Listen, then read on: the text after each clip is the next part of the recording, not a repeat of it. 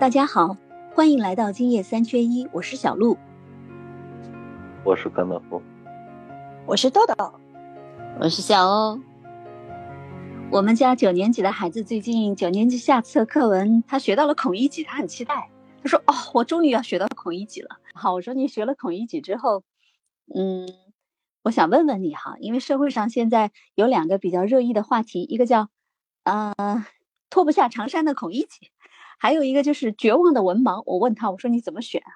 他说：“那我肯定不能选文盲。”可能不知道我说的这个脱不下长衫是什么意思。嗯，你们看了这个最近热议的这个新闻吗？看到了。看到了是吧？嗯嗯嗯。为什么是脱不下长衫呢？什么意思啊？其实脱不下长衫呢，还是主要是写的是就是现在的的大学生就业的问题。就是学生就业的时候，如果你你没有读过书，或者是你没有呃有，比如说你没有学过那些专业的东西的话，那么你去找一个外卖员啊，找一个。呃，快递小哥呀，或或者兼职做那个网约车司机啊，可能都没有那人那么多的议论。但是呢，现在呢，因为有很多的人真的是工作起来的时候就很难受，又不能去找那种很差的，嗯，比如说社会听起来不太好的东西，又不能又不愿意去找那种看起来很好，但是呃工资很低的这种工作，所以就比较难受。就属于我理解了，就是嗯，大学生包括就是可能就是刚工作不久的年轻人，嗯，可能他选择工作的时候，他会有两种选择，一种是刚笑友姐说的这种轻体力型的工作，比如说什么店员啊、外卖啊什么这种，呃，不需要太多的专业知识，你勤奋用一点体力活就可以了，是吧？也不一定是特别繁重的蓝领啊，可能就是一些轻轻体力型的活儿，这些呢都不需要太专业的知识。嗯，工资收入可能也不错，对吧？对呀。看到就是，比如说你你们家里如果说有维修啊、装修房子啊，你会发现这些费用现在都蛮高的，说明这些行业的人他收入其实还可以哈。是啊。人力人力成本现在很高的，装修房子。但是如果你们招聘过或者在单位，就是比如说新来的大学生，你有可能会发现他工资还蛮低的。是他肯定肯定没有那种。高级技师啊，或者是这种高级的蓝领工人，收入要高。刚刚毕业的大学生肯定比他们要低。嗯，对，所以可能是有这么一个大学生，嗯，发表了这么一句感慨。他说：“学历可能没有让我什，呃，改变什么样的命运，反而让我觉得，呃，是一个高台下不来，是孔乙己脱不下来的长衫。如果没读过书的话，我可能去做这些。”呃，技技术型的工作、体力型的工作也很坦然，我自己也不觉得难受，我周边的家里人啊或者亲戚朋友也不会觉得对我失望，是吧？嗯。但是如果我读了书了，大学毕业了，甚至研究生毕业了，嗯，我找不到，或者是找到了，或者是没找到这种什么专业对口啊，或者收入比较好的工作的话，哎，人们可能就会觉得这个有一种读书无用的感觉又出来了。对他还不光是读书无用，现在的问题在于说，你就是就是说不上不下嘛，对吧？就是这种这种无力感，可能是让现在的这个这个讨论变得如此深入人心，以至于大家都来讨论这个问题，就是网上 热议的不得了。孔乙己下成了热门人物，我觉得，我觉得这个鲁迅先生真的是了不起的人，就是你想一个真正优秀的。一个作家的话，他的作品绝对不仅仅是说属于他生活的那个时代。你想，他创造孔乙己这个人物的时候，应该是在八十年前或者就九十年前，就是一九三几年的时候，对吧？可是你想想，后来他又创作了那个阿 Q，就在那一本《野草》里面。但是你想想，他这两个人物，你真的都不会忘记他，你都会记得。哎，孔乙己是在《朝花夕拾》里的，还是在嗯？还是孔乙己好像是在《朝花夕拾》里。但他创作年代，他最后呃文末有创作年代是一九一九年写的。一九年，那你看，就跟我们正好差一年，差一个一百世纪，整整一个世纪，对对对，对吧？一个世纪，它还有它的意义，好像变成了我们这个呃中国人都知道的这种文化密码一样的。我们提到这三个字都知道是怎么回事儿。站着穿喝站着喝酒的穿长衫的人，或者叫穿长衫站着喝酒的人，就是他。啊，这句话原话是这样子的，我我把那个孩子课本借来了。嗯嗯嗯，孔乙己是站着喝酒而穿长衫的唯一的人，只有他一个。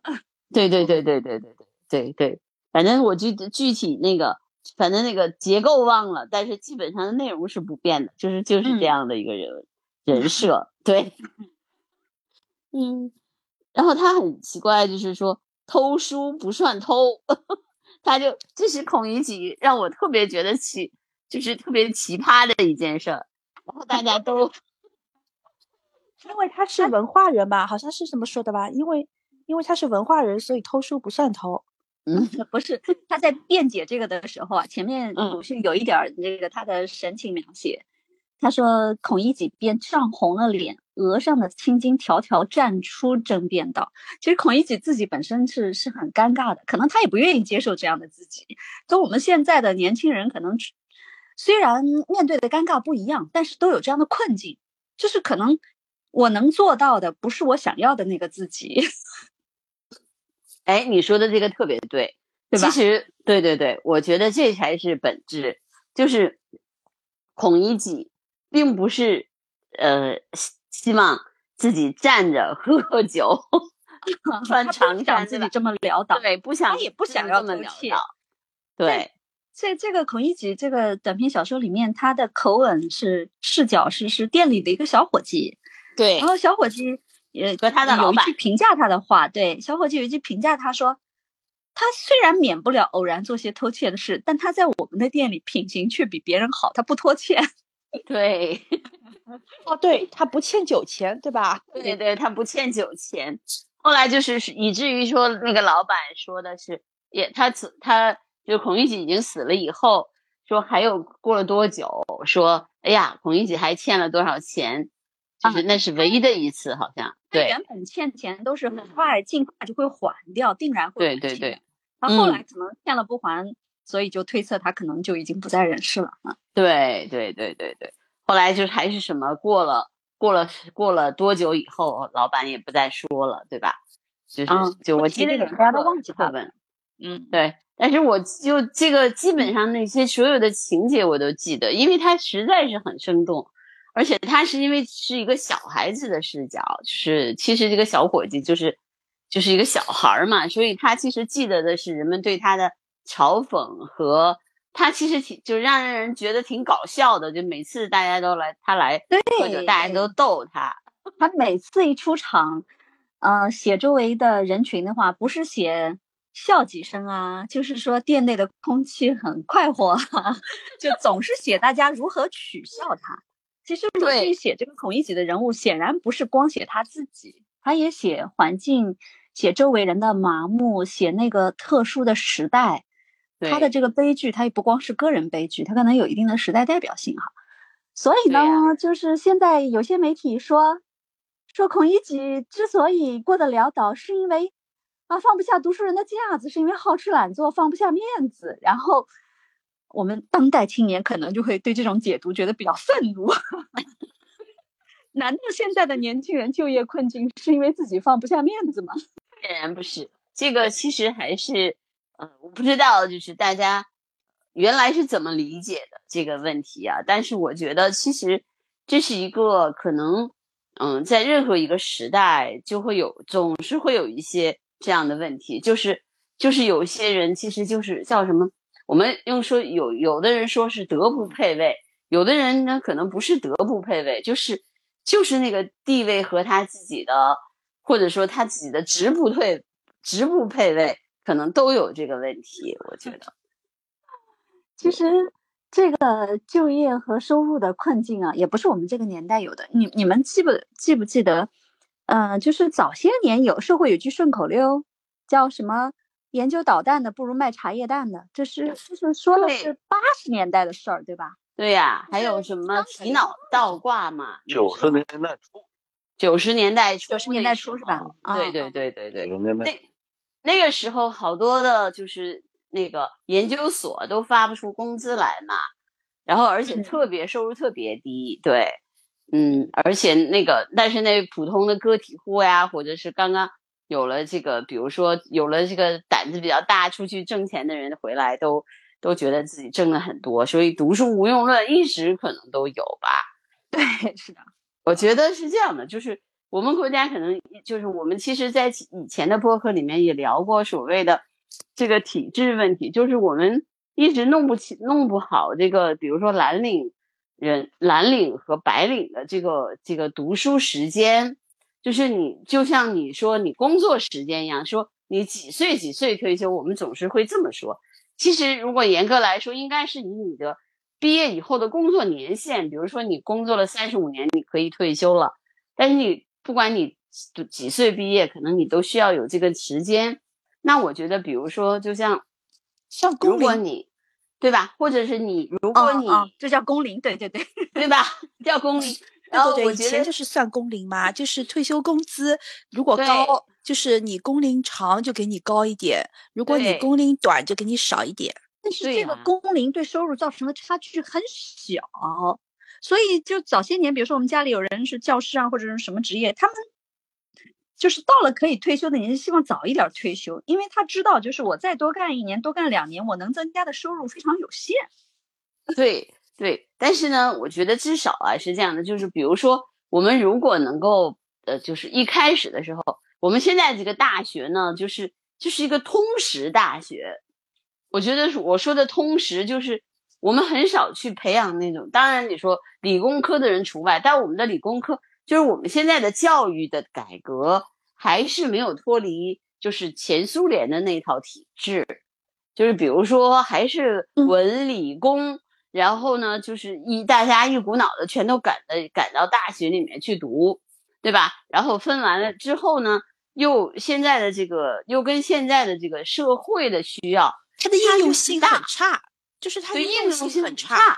对，但是但是我我我我前一段时间我我看就是苏联有个教育家嘛，叫苏霍苏霍姆林斯基，他的书嘛，嗯，他的教育观点其实蛮鲜明的。虽然他对这个学生，呃，儿童啊，他有自己非常嗯深入的理解，也很保护这些学生们成长的天性啊，非常关注这方面。但是他的总的教育理念是为社会主义苏联培养合格的劳动者，是啊，但是我们现在的 问题在于培养劳动者。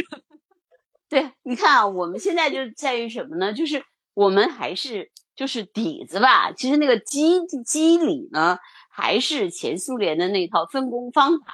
但是我们在外面呢，又罩了一层美国大学啊、英国大学那个壳，就西方教育的壳，你知道吗？对。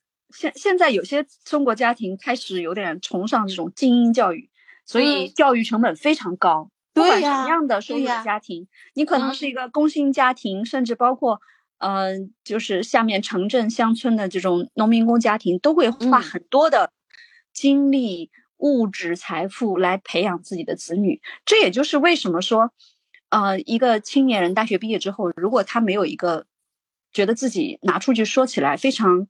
呃，光鲜的职业，然后非常好的收入，他好像觉得自己没有办法对自己所受的教育，还有家里人为自己付出的心血去交代，交代不对呀，我感觉 是啊，而且也确实现在就是面临着，尤其是比如说现在你文科文科毕业的学生，那天啊，还我看还有一个视频，现在也在网上也挺火的，就是两个女孩嘛。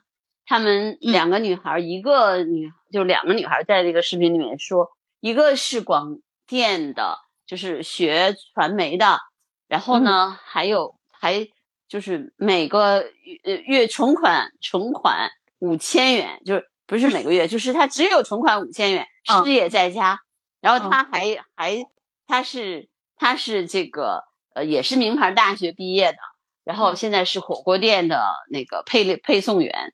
就就是他说他们的意思就是说，我们读了半天书，最后我们找不到合适的工作，我们只能去做那些低档的兼职的工作。就两个人都都很收入呢？因为因为你收入就就很差呀。一个读的这个东西找不到社会上面找不到对口的这个工作给你呀，那你读的这个东西是没有办法体现它的价值呀。对呀，所以这个就是那两个小女女孩嘛，就觉得自己就是就是在网上吐槽，然后很多人去去去去在下面发，然后我看了一下底下的那个大学生的问题是说，不是我们不努力呀，我们努力了，我们读出来了，然后问题是我们没有，我们还是没有工作呀。我听到另外一个声音哈，就是有些人对对着这种类似的现象，他会说。啊，我我告别了九九六，我告别了办公室的勾心斗角，我现在去干了一个什么什么工作，开心的不得了。就是可能去干的是店员啊，或者什么的，呃，收入还可以，跟他以前可能不一定能比得上哈。但是呢，他可能觉得自己，呃，没有那种职场的内卷了，就是身心放松了。有人是愿意做这样工作的，就像前些年有一些，呃，城市青年。尤其是被打上标签的文艺青年，可能会去开民宿啊，开咖啡店啊。其实表面上看是是去去创业了，是吧？但是你说白了，你看你开咖啡店，他们刚创业的时候，如果请不起人的话，不是不就是个做咖啡的吗？对呀，是啊。这个民宿呢，你看你不就是一个呃酒店行业的从业人员吗？就是如果收入差不多的话，你们三个人都会怎么选？你会愿意选一个这种轻体力？呃，不费脑力的工作吗？如果收入都差不多的话，轻体力无所谓。我觉得只要这个事情是我喜欢的，我是这样选的。我首先的原则是，我一定非常多。所以你是我喜欢，你选我喜欢。不是？你看啊，你你你说轻体力，你说啊，电影电视业的人没有一个是轻体力的，全是重体力。就是真的，我们我们扛的机器。像我自己也扛过摄像机啊，我扛摄像机，对不对？我去采访人的时候，尤其是我做纪录片，我为了那个时候的又没有手机，没有那么四 K 那样的东西的时候，嗯，那我也是扛着摄摄像机，以我一个人站在那个，比如说被采访者面前，是因为我怕他，比如说那么那么多人采访他，他没有办法去说出他心呃心里话。我在二零零八年的时候，我自己在四川有工作。后来之后，我就是我我做完那个制片人之后，我在四川做了我自己的一个纪录片，就叫就叫我的四川。其实就是我我去我去四川的，最后再去采访那些人。那我自己就是我又又当摄影师又当导演啊。那我你说我们这是轻体力还是重体力？小姐。对你们来说可能是挺重的体力，但是你要知道，对社会大众来说，他不知道那个摄像机有多少重量，他可能觉得这是一份挺高大上的工作。真的，对我我那个，我家有个，我家有个，我觉得这种东西都是相对的。对，像扛一个摄像机，那你说码头工人呢？两个大包啊！会大包的眼光来看，真正直接扛活的棒棒呀、挑山工啊，他们才是体力。然后我说的轻体力呢，就是完全不需要脑，不需要什么脑力的。你比如说刚刚说的火锅店的配菜员啊、保洁啊、什么快递啊，他这个不需要太多脑力，可能你扫盲之后就能干了，识点字就能干了，对吧？对呀。但肖姐这种体力，她还是有点门槛的，你得是影视业从业对吧？是现在当然当然，我觉得我看到很多自媒体的人，然后比如说拿个摄手机就去拍摄了，然后还说啊我拍了这个那个，我当然也觉得很好啊。但是我觉得其实，嗯，那个那个跟我们那个时候真的不一样。我觉得还有一个就是，你说，我觉得是这样的啊，是轻体力也好，重体力也好，就是比如说如果需要的话，你比如说你做一段时间的，就是就是这种非。比如说非脑力的这种工作也没有什么不好，我觉得就是就是你不要太太把自己当回事儿。我现在就觉得这个是我挺希望跟大家去分享的，就是人可能是这样的，比如说，哎呀，我读了书，然后我那个我已经很了不起了，比如说我已经读完书了，我已经读完研究生了，我在我在那样的一个很高大的地方，然后去工作了以后。然后我就觉得我应该是一个什么样的身价，不管你的智力有没有，但是我觉得我已经读了这么多年书，我应该是值这个钱的。但是其实你的你只是才华，或者你的才华值这么多钱，但你的能力可能还没到那儿，你就值不了这么多钱。我觉得才华和能力，这不是个人说我想值多少钱的问题，你知道吗？就是社会上哈，不管说呃传统的蓝领工人啊，还有刚刚逍遥姐你们这种有一定门槛的，也需要付出点体力的劳动者，这社会大众看的眼光是不一样的。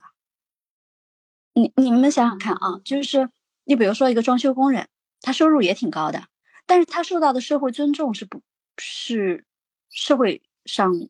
受不到这么多社会尊重的，但你要说你是一个纪录片导演，你扛着摄像机，不管你摄像机多少 斤，有没有他那个重，还是一样重，但你受到的社会认可度，这种自我实现的价值感肯定是不一样的。所以我觉得这个长衫也罢，学历的高台也罢，有的时候不是自己放不下，是这个就是整个社会的价值观，我觉得嗯造成的，真的是这样的。我觉得这可能就是。就是我们以前说的三教九流吧，就是工作也分等地，嗯，有些工作可能就是他收入不太多，但是他可能在三教九流当中属于比较高级的，就是被人家高看的那种工作。虽然他收入不多，但是别人都很尊敬他，或者说这种是这种职业的话会受到别人的呃重视，对吧？或者尊重。有一些活可能就是呃不被别人所就是认可或者是呃高看，但是他收入可能还蛮不错的。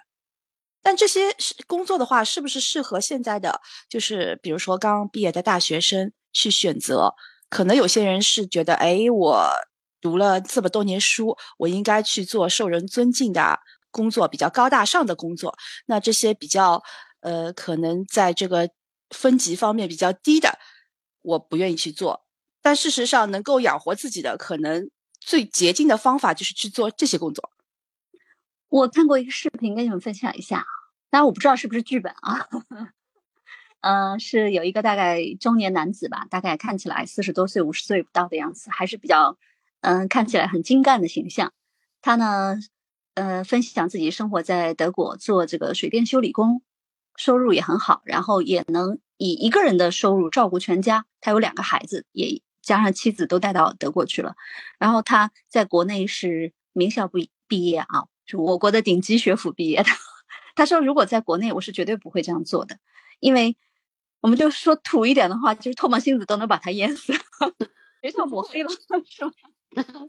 嗯，我觉得是这样的，就是比如说像北大毕业卖猪肉的这件事情，呃，路不是已经聊了很久了嘛，对吧？就是说。为什么就不能呢？我就觉得就是，就是我我一一直以有这种观点，就为什么不能呢？为什么不可以呢？主要是只要是这件事情，你不是被迫做的，如果是被迫，是还真是被迫的，对吧？嗯，他开始真的是被迫的，只不过后来呢，可能越做越好，他原先的受过的这个高等教育的这种学识能力呢，对他这个卖猪肉的工作也有注意，所以他现在。哎，他现在也在做直播呢。我我看到过一次，他呢，他会总是以卖猪肉的角度来分析这个，呃，社会经济运行啊，或者是为人处事的道理啊。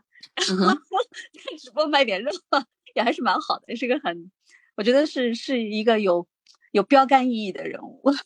哎，我我是觉得是这样的，就是我我举一个例子哈，你说新东方从一从。那样的一个高大上的那样的一个单那样的一个位置，每个人都可以去教别人英语，对吧？